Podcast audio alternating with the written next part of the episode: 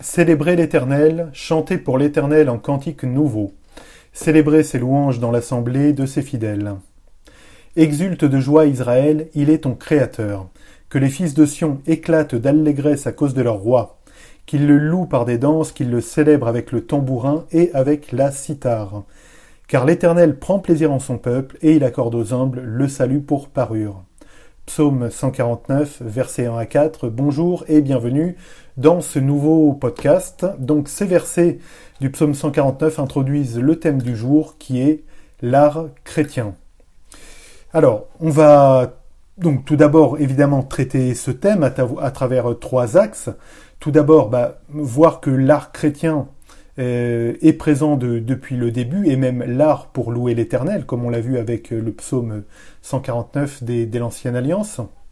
Se poser la question ensuite, euh, ben, si, euh, si c'est bien finalement qu'une identité découle de l'art, et enfin voir un peu ce qu'il en est de l'art chrétien au XXIe siècle, et peut-être même généraliser, à savoir, est-ce qu'il y a un art chrétien, après tout. Euh, voilà, ensuite, bah, on parlera de l'initiative de, de, la semaine. Donc, initiative de la semaine, bah, je vais reparler tout simplement de la rénovation du temple de Sergi Pontoise. Et enfin, on terminera par un trésor de foi de Spurgeon. Alors, l'art chrétien, bon, c'est quelque chose qui est ancien. Alors, si on entend par art, euh, je ne vais pas reprendre la liste des sept arts euh, qui, qui existe et qui a rien à voir d'ailleurs avec, la foi.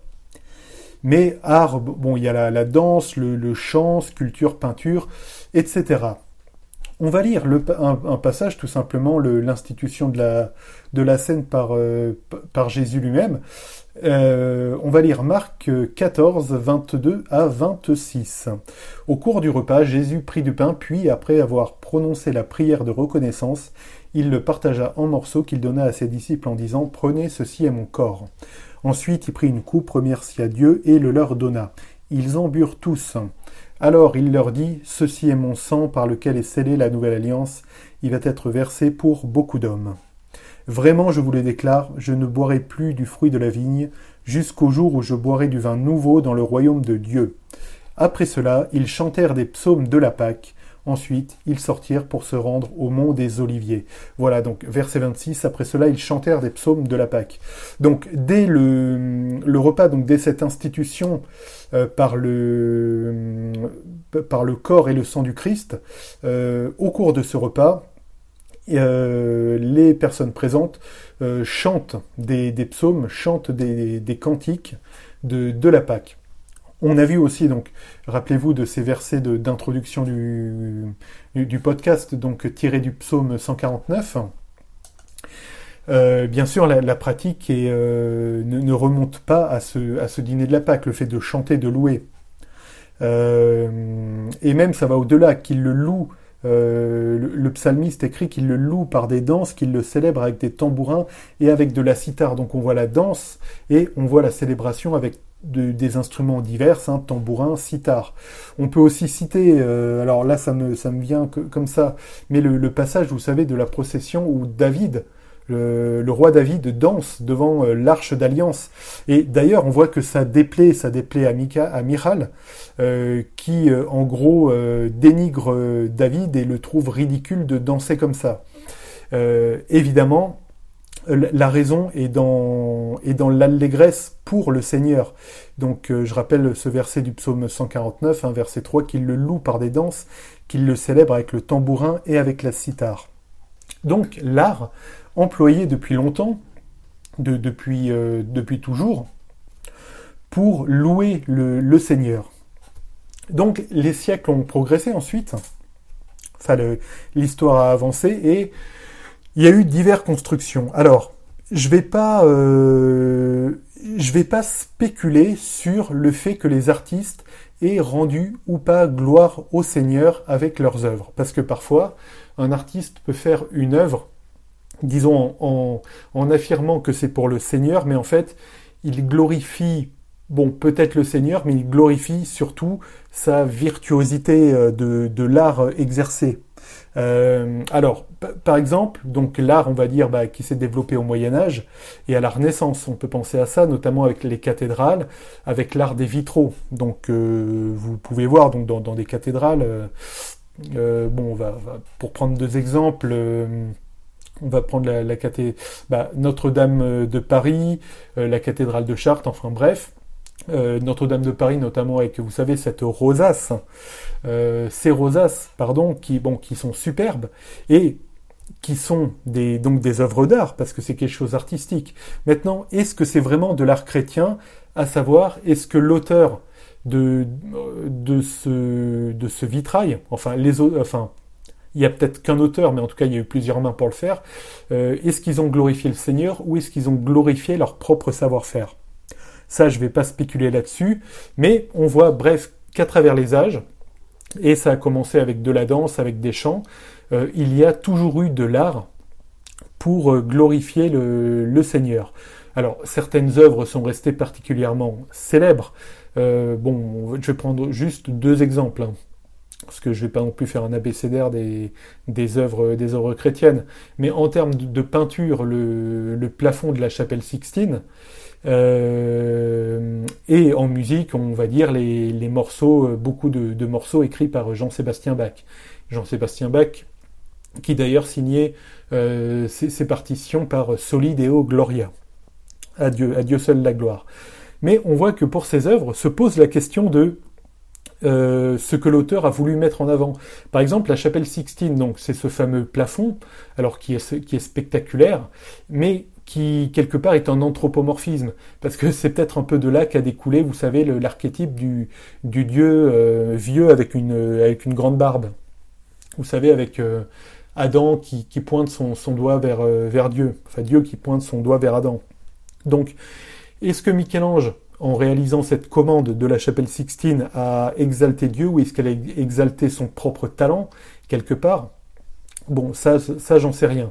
Mais voilà, première partie, l'art chrétien, euh, très ancien. On l'a vu dès le, les, psaumes parlent déjà de, danse et de chant à travers beaucoup d'instruments. Euh, le roi David dansait devant l'arche. Les, euh, les apôtres chantaient des psaumes le, soir de, de, la Sainte Seine. Alors ensuite, l'art chrétien a-t-il créé une identité? Alors là, je dirais, bon, faut pour résumer, je dirais oui, et c'est bien dommage. Alors, bon, c'est pas aussi brut de fonderie, mais je vais, m'expliquer.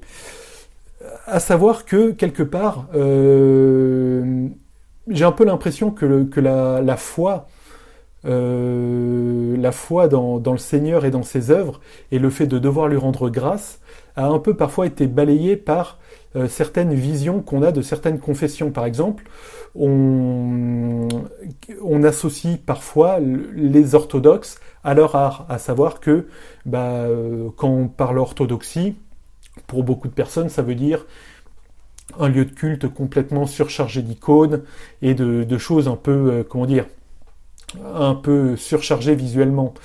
Euh, les musiques de telle et telle communauté chrétienne aussi, qui se ressemblent et qui peuvent créer une identité.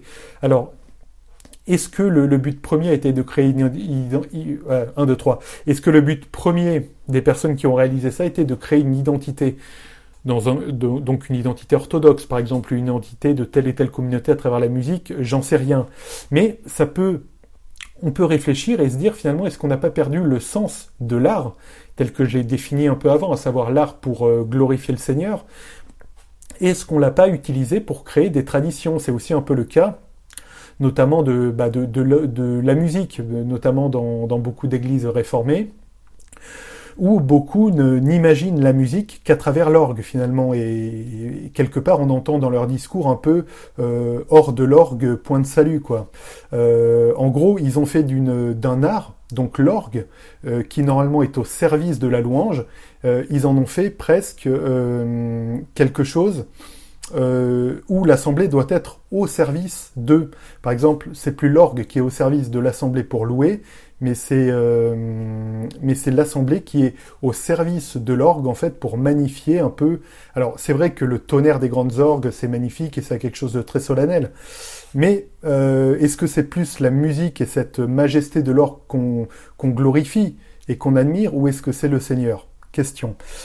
Euh, alors, je vais vous dire le lien après, mais à, ce sujet, on va lire bah, un, quelques versets dans Genèse 3, versets 17 à 21. Genèse 4, pardon, versets 17 à 21, la lignée de Cain. Cain s'unit à sa femme, elle devint enceinte et mit au monde Enoch. Ensuite, Cain bâtit une ville, il l'appela Enoch du nom de son fils. Enoch fut l'ancêtre d'Irad, qui eut pour descendants Meouyael, Metouchael et Lémec. Lémec épousa deux femmes, l'une s'appela Ada et l'autre Tsila. Ada mit au monde Yabal, l'ancêtre des nomades habitant sous des tentes et au milieu de leurs troupeaux. Il avait pour frère Yubal, l'ancêtre de tous ceux qui jouent de la lyre et de la flûte. Voilà, donc ensuite ça découle, on a Tubalquin et, et les instruments de bronze et de fer, etc. Bref, ça c'est la lignée de, Cain.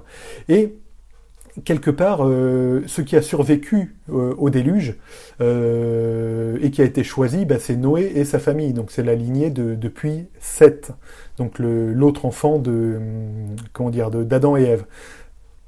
Donc quelque part, toutes ces œuvres, bon, sont des œuvres que, euh, alors qu'un tout un chacun a pratiqué, euh, oui, il y a encore des nomades et il y a encore de la musique, mais c'est des œuvres qui ont été euh, quelque part balayées, toutes ces œuvres de Cain, balayées dans, dans le, balayées alors pas pas complètement parce qu'il y a encore aujourd'hui de la musique et, même majoritairement dans, dans, le monde de la musique qui n'est pas chrétienne, mais Dieu en tout cas n'a pas ça devant, sa, face, ces, musiques qui ne, le louent pas. Or, est-ce qu'il y a là une, euh, dans ces œuvres de la lignée de Cain, qui donc disparaîtront avec le déluge, est-ce qu'il n'y a pas quelque chose de précurseur de, de ces œuvres qui, qui sont peut-être virtuoses, hein, peut-être que ces gens qui jouaient de la lyre et de la flûte étaient très virtuoses, virtuoses mais qui ne louent pas l'éternel, euh, possible. Euh, donc voilà, l'art qui ne loue pas Dieu est quelque part amené à disparaître euh, aux, yeux de, aux yeux de Dieu. Alors, ensuite, l'art chrétien au XXIe siècle. Donc, tout ce qu'on a dit, euh, ok. Alors, le, truc et ce qu'on voit, en fait, pour revenir un peu à la simplicité, je des, textes qu'on a vus, aussi bien David qui danse de, devant l'arche, euh, aussi bien le psaume, euh, le psaume 149 avec euh, qu'il loue par les danses, qu'il le célèbre avec les tambourins et la cithare, ou les apôtres, quand il est dit après cela ils chantèrent des psaumes de la Pâque.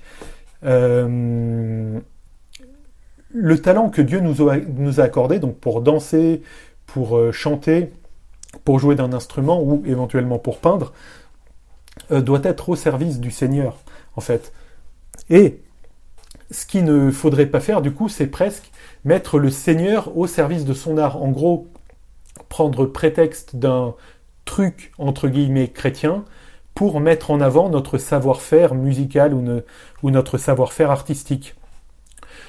Le sens correct des choses, c'est du moins ce que, ce que je comprends de l'écriture, c'est que le talent est au service du Seigneur. Et or, ce talent, il vient d'où? Que nous avons pour chanter, danser. Ce talent vient du Seigneur. Donc en fait, euh, chanter et danser pour l'Éternel, c'est rien d'autre que rendre grâce au Seigneur. Le Seigneur nous donne un talent, ben on lui rend grâce en exploitant ce talent, et notamment pour les musiciens, euh, on rend grâce en permettant à une assemblée de louer le Seigneur. Donc on voit que par exemple pour un groupe de louanges et pour un guitariste, l'intérêt d'un bon morceau de louange, c'est pas de caser en solo façon Van Halen, qui certes sera spectaculaire et va comment dire et va montrer la virtuosité du guitariste, mais va ne va pas aider l'assemblée à louer le Seigneur. Donc, il y a une réflexion peut-être à, porter à ce niveau-là, que ce soit pour euh, des, j'en sais rien, moi, pour des, groupes de louanges ou des, gens peut-être qui se sentent, euh, bah, euh, qui, sont, qui ont un talent pour le dessin, pour la peinture, parce que c'est vrai qu'il n'y a pas eu d'œuvre très célèbre euh, chrétienne depuis un moment, bah, peut-être quelqu'un sera inspiré pour faire des œuvres. Et d'ailleurs, peut-être qu'il y en a un niveau local, et c'est très bien après tout. Peut-être qu'une œuvre, d'ailleurs, n'a pas à être mondialement célèbre comme le plafond de la chapelle Sixtine. Euh, donc, le défi, je dirais, peut-être du, du 20, enfin, Bon, ça fait un peu pompeux et journalistique hein, cette formulation, le défi du 21e siècle, perspective et ouverture. Mais euh, peut-être que ce défi, donc, sera de remettre les choses dans le bon sens, à savoir faire en sorte que les talents soient au service du Seigneur et non pas prendre le Seigneur pour caution euh, dans le but de, glorifier son propre, euh, sa propre virtuosité.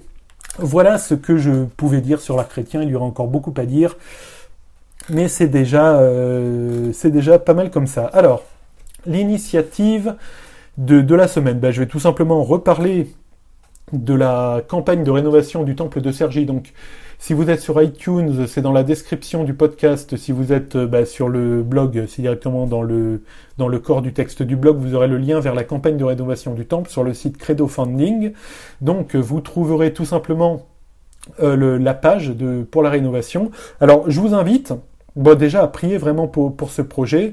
Il y a déjà donc une vidéo de présentation et deux vidéos qui ont été mises, donc qui, qui explique les tenants et aboutissants, notamment au niveau des travaux d'isolation, puis la dernière vidéo euh, faite par Muriel sur le, les problématiques, notamment des lieux pour, euh, pour les enfants, pour accueillir les, les plus jeunes. Euh, voilà, donc même, voilà, même si vous faites pas d'offrande, vous pouvez suivre le projet. Comme ça, vous serez averti dès qu'il y aura des nouveautés, des nouvelles vidéos sur ce projet. Vous pouvez évidemment prier pour ce projet. Et euh, évidemment, euh, si le cœur vous en dit, vous pouvez aussi euh, contribuer à ce, à ce projet. Nous terminons par le trésor de foi de Spurgeon du 28 juillet. Donc Spurgeon commente en ce 28 juillet un verset de la première épître de Pierre. Le verset est le suivant. Humiliez-vous donc sous la puissante main de Dieu, afin qu'il vous élève quand il en sera temps. Un Pierre chapitre 5, verset 6. Spurgeon commente ainsi. Voilà qui équivaut à une promesse. Si nous nous abaissons, Dieu nous élèvera. L'humilité conduit à l'honneur, la soumission est le chemin de l'élévation. La même main de Dieu qui pèse sur nous pour nous faire descendre temps, pour nous relever, que nous soyons en état de recevoir cette bénédiction. Ici-bas, on se courbe pour conquérir. Beaucoup rampent devant les hommes et manquent la protection ardemment convoitée. Mais celui qui s'incline sous la main de Dieu ne manquera pas d'être redressé, soutenu, enrichi et fortifié par l'Éternel. Sa coutume est d'abaisser les orgueilleux, d'élever les humbles. Toutefois, il y a un temps pour les œuvres de Dieu. C'est maintenant, en ce moment même, qu'il faut nous humilier. Et nous le devons que le Seigneur fasse ou non peser sur nous la main de l'affliction. Quand il nous frappe, notre tâche est d'accepter ses coups avec une soumission profonde. Notre élévation aura lieu quand il en sera temps, et Dieu est le meilleur juge de ce jour et de cette heure. Ne crions pas avec impatience pour recevoir une bénédiction. Pourquoi la désirer avant le temps? À quoi prétendons-nous? Certainement, nous ne sommes pas encore assez humbles, sans quoi nous l'attendrions dans une soumission tranquille. Que Dieu nous donne cette humilité. Voilà, merci beaucoup d'avoir euh, écouté ce podcast. Soyez toutes et tous bénis et à la revoilure.